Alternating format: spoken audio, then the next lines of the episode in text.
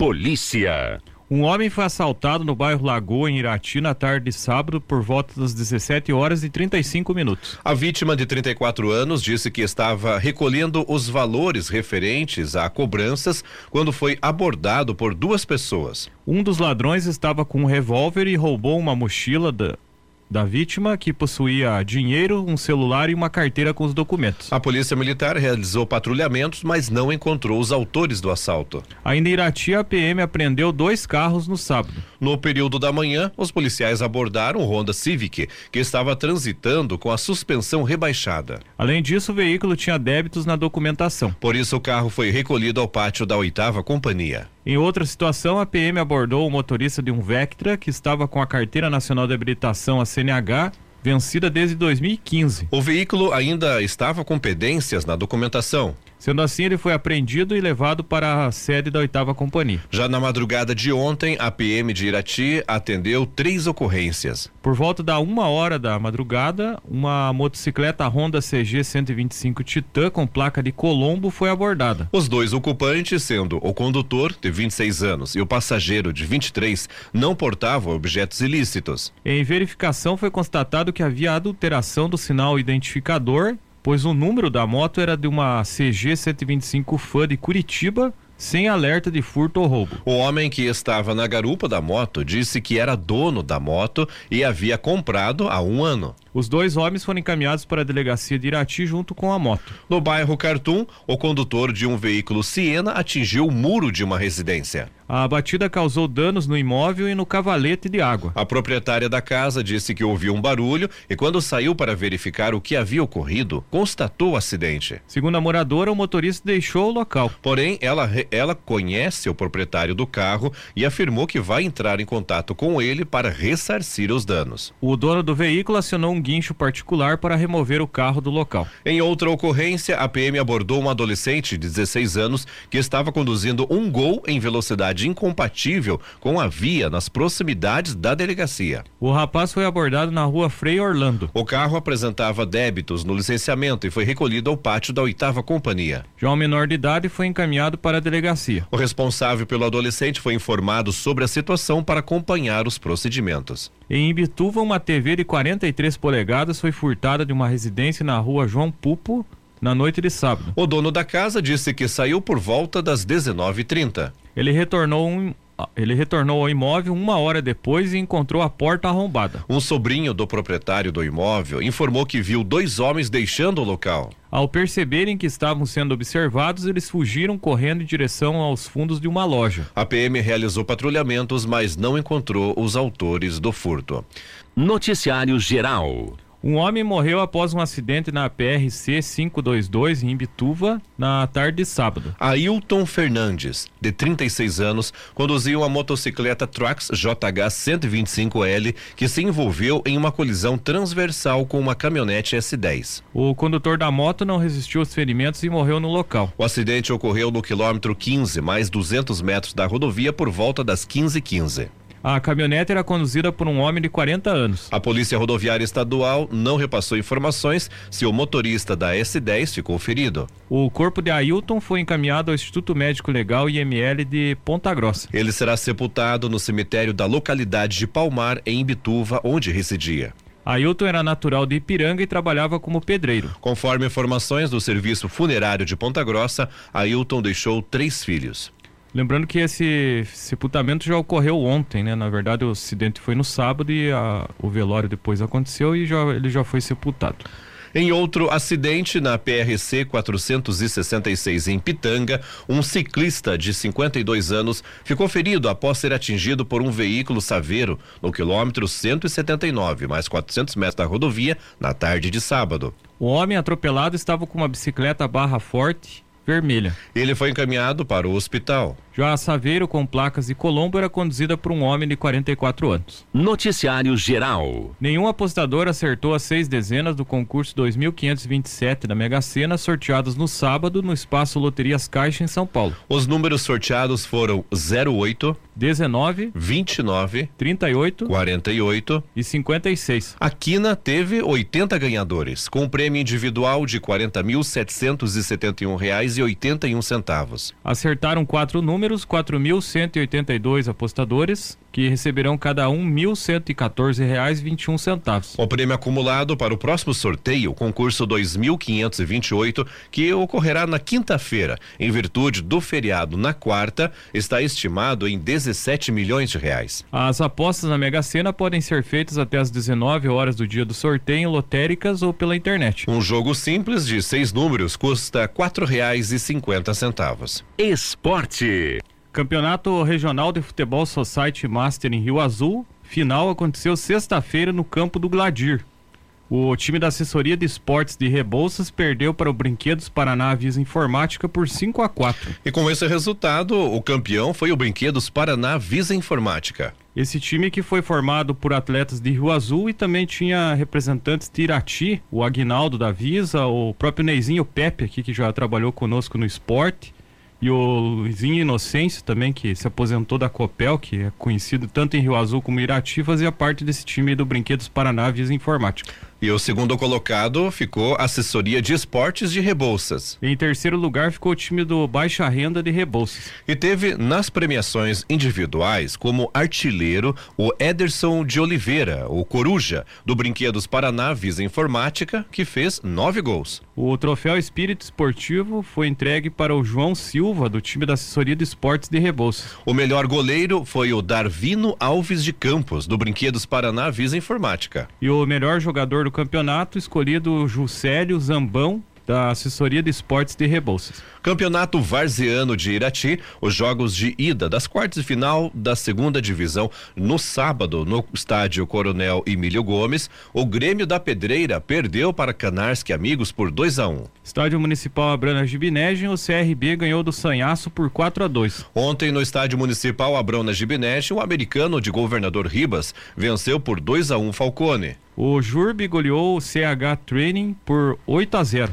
Já pela primeira divisão no sábado, no estádio municipal Abrana Gibinegem, o América perdeu por 6 a 0 para o Atlético da Serra Lagoa. No estádio Fioravantes Laviero, campo do Olímpico, o time do Mais Brasil goleou o Clube Náutico Floresta por 4 a 0. No estádio Alberto Viante, o Sanhacinho venceu por 3 a 0 o Canarinho do Rio Corrente. O Atlético Nacional ganhou do Falcão e a Pindazal por 2 a 1 E ontem, no estádio municipal Abrona Chibinegem, o Coqueste Sushi venceu por 2 a 1 o Gamer Futebol Clube. No estádio Feravantes Laviero, campo do Olímpico, o Vila Nova venceu o Canisianas por 5 a 1. Falando agora da terceira divisão do Campeonato Paranaense, terceira rodada do segundo turno, ontem no estádio Coronel Emílio Gomes, o Irati perdeu para o Batel por 3 a 0. E os três gols foram no primeiro tempo, ainda que o Batel definiu essa vitória com Gabriel, David e o Queno.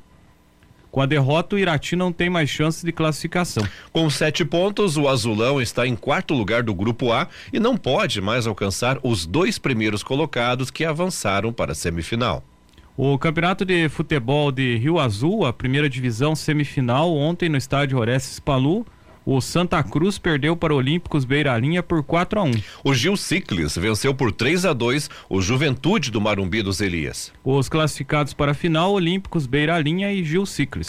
Agora falando do Campeonato Brasileiro da Primeira Divisão, 31 primeira rodada. Jogos do sábado, o Cuiabá perdeu para o Flamengo por 2 a 1. Um. O Corinthians venceu o Atlético Paranaense por 2 a 1. Um. Ontem, o Internacional venceu o Goiás por 4 a 2. O São Paulo perdeu para o Botafogo por 1 a 0. O Fortaleza venceu o Havaí por 2 a 0. Atlético Mineiro e Ceará empataram em 0 a 0. O Fluminense perdeu para o América Mineiro por 2 a 0. E o Coritiba ganhou do Bragantino por 2 a 1. E hoje tem mais dois jogos, 18 e 30, o Atlético Goianense joga contra o Palmeiras. 20 horas o Santos enfrenta o Juventude. A classificação é a seguinte: em primeiro está o Palmeiras com 66 pontos. Em segundo o Internacional com 57 pontos. Em terceiro vem o Corinthians com 54. Quarto Flamengo 52. Em quinto está o Fluminense com 51 pontos. Sexto Atlético Paranaense com 48. A situação do Curitiba, ele está em 15 quinto colocado com 34 pontos.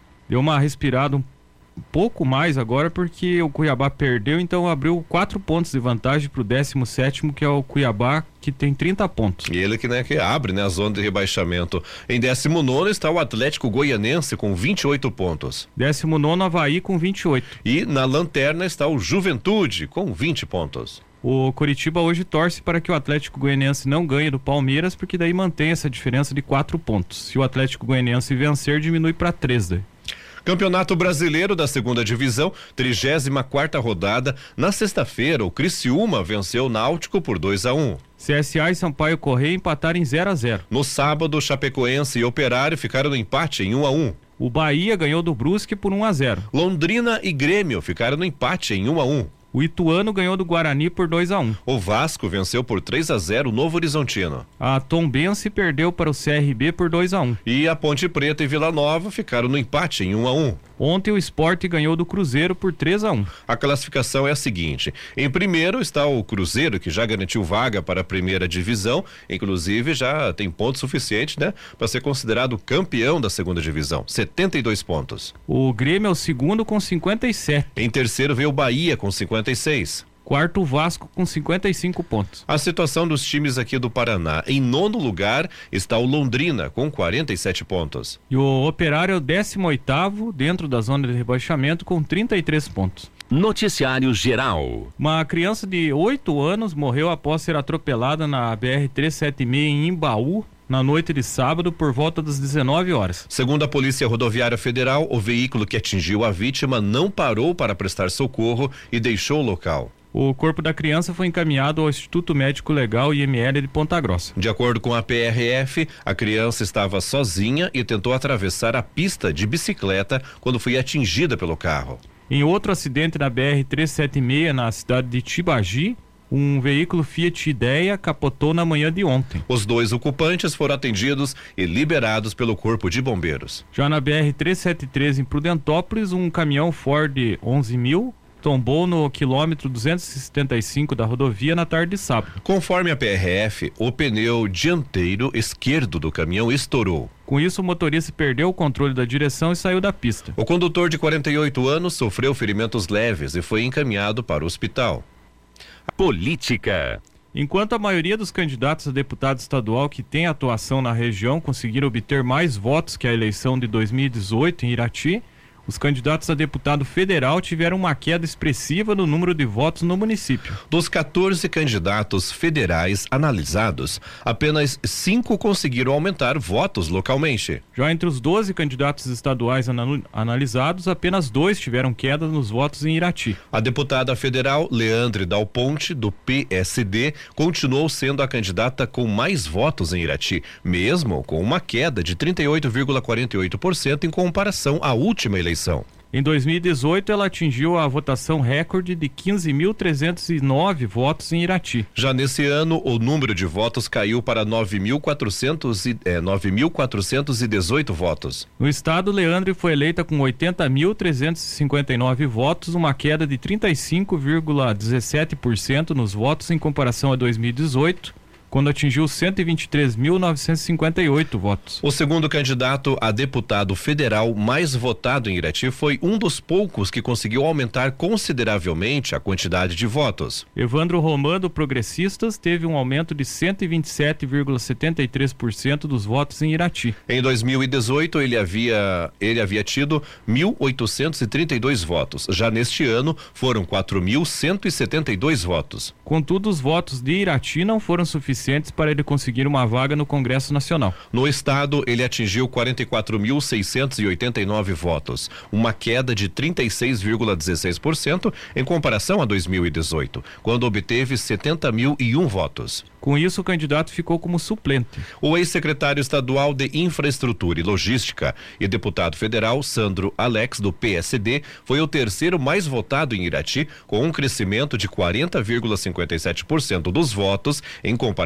a 2018. O candidato foi um dos mais votados em Irati em 2018, com 1.915 votos, mas neste ano ele conseguiu aumentar para 2.692 votos. No estado, Sandro Alex também aumentou os votos, saindo de 124.512 votos para 168.157 votos em 2022, um crescimento de 35,5% nos votos. Apesar de não figurar entre os mais votados em Irati, o Luciano Dutti, do PSB, é um dos candidatos que conseguiu mais crescimento no município em comparação a 2018. Foi um crescimento de 166,67% dos votos. Na eleição de 2018, o ex-prefeito de Curitiba teve apenas 54 votos em Irati e nesse ano subiu para 144. No estado, o candidato conseguiu se eleger, mesmo com uma leve queda nos votos. Foram 95.521 votos em 2000 2022, uma queda de 2,74% dos votos em comparação a 2018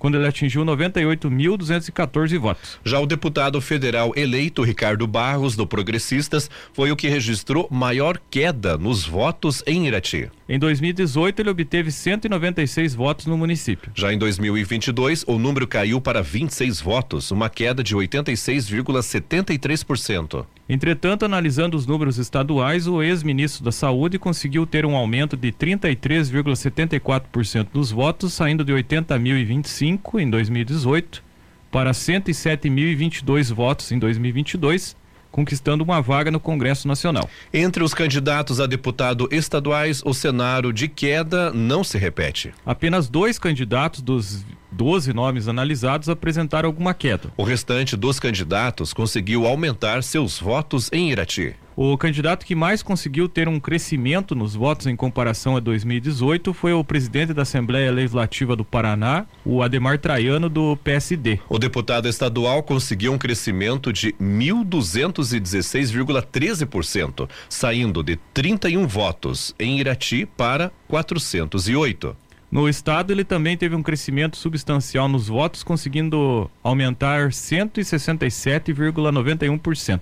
Traiano saiu de 43.601 votos para 116.810 votos, conseguindo ser eleito. Os dois candidatos a deputados estaduais com o maior número de votos em Irati foram locais. Rafael Lucas, do PSD, conseguiu obter 8.486 votos. Já o vereador José Ronaldo Ferreira, o Ronaldão do Povo, que era assim o nome dele na urna, PSDB, fez a segunda maior votação em Irati com 7.101 votos. No estado, os dois não conseguiram votos suficientes para se eleger e ficaram como suplentes. Ambos também não entraram na relação de candidatos do levantamento de crescimento de votos por não terem se candidatado a esses cargos, a, esse cargo, no caso, né, de deputado federal, ou melhor, de deputado estadual em 2018.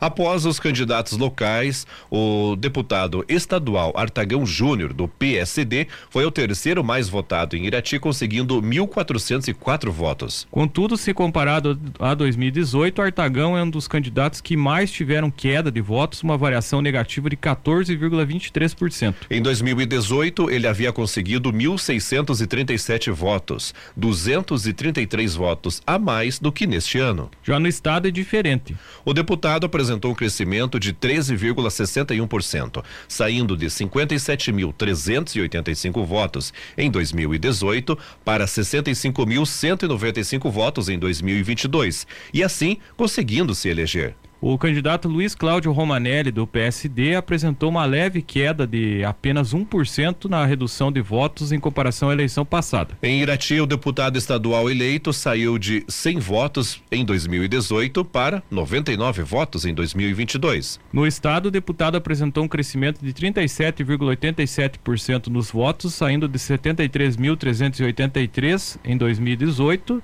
para 101.175 votos em 2022. O candidato a deputado estadual Emerson Bacil, do União Brasil, foi um dos que mais apresentou crescimento nos votos em Irati, com 364% de aumento, saindo de 100 votos em 2018 para 464 votos em 2022. Mesmo assim, o aumento de votos não foi suficiente para eleger o candidato. Na eleição passada, Bacil foi um dos únicos candidatos de um município da região são Mateus do Sul, que conseguiu ser eleito, com 17.626 votos. Nesse ano, mesmo dobrando os votos com 35.084, ele não conseguiu ser eleito por causa do coeficiente eleitoral. Outro candidato que apresentou aumento de votos em Irati, mas não conseguiu ser eleito, foi Nelson Justus, do União Brasil. Em Irati, o candidato apresentou um crescimento de, de 19,49% dos votos, tendo obtido em 2018 703 votos em Irati e passando para 840 em 2022. Mesmo assim, o valor não foi suficiente para ser eleito. No estado, ele atingiu 38.779 votos, 1,12% a mais do que 2018,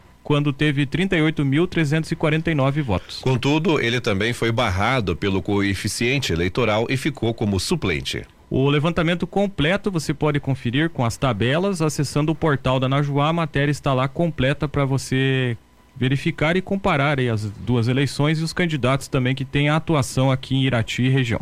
Noticiário Geral. O ônibus da vacina da Prefeitura de Ponta Grossa circula com programação especial nesta semana por conta do Dia das Crianças, comemorado na quarta-feira. De hoje até sexta, o veículo passará por várias regiões da cidade, aplicando vacinas de rotina e também o imunizante contra a Covid-19. Segundo a Prefeitura, o foco será a aplicação da vacina meningocócica voltada para crianças de 0 a 12 meses, adolescentes de 11 a 14 anos e profissionais de saúde. A programação do ônibus da vacina é a seguinte: hoje ele estará no centro da no Centro de Educação Infantil Santana, na Vila Clores, com atendimento das 9 às 17 horas. Amanhã, ao lado da Estação Arte, com atendimento das 9 às 16 horas. Na quarta-feira, na Associação de Moradores da Vila Liane, com atendimento das 9 às 17 horas. Quinta-feira, ao lado da Biblioteca Pública, com atendimento das 9 às 16 horas. Já na sexta-feira, no, na lago, no Lago de Olarias, com atendimento das 9 às 16 horas. As informações são do portal G1.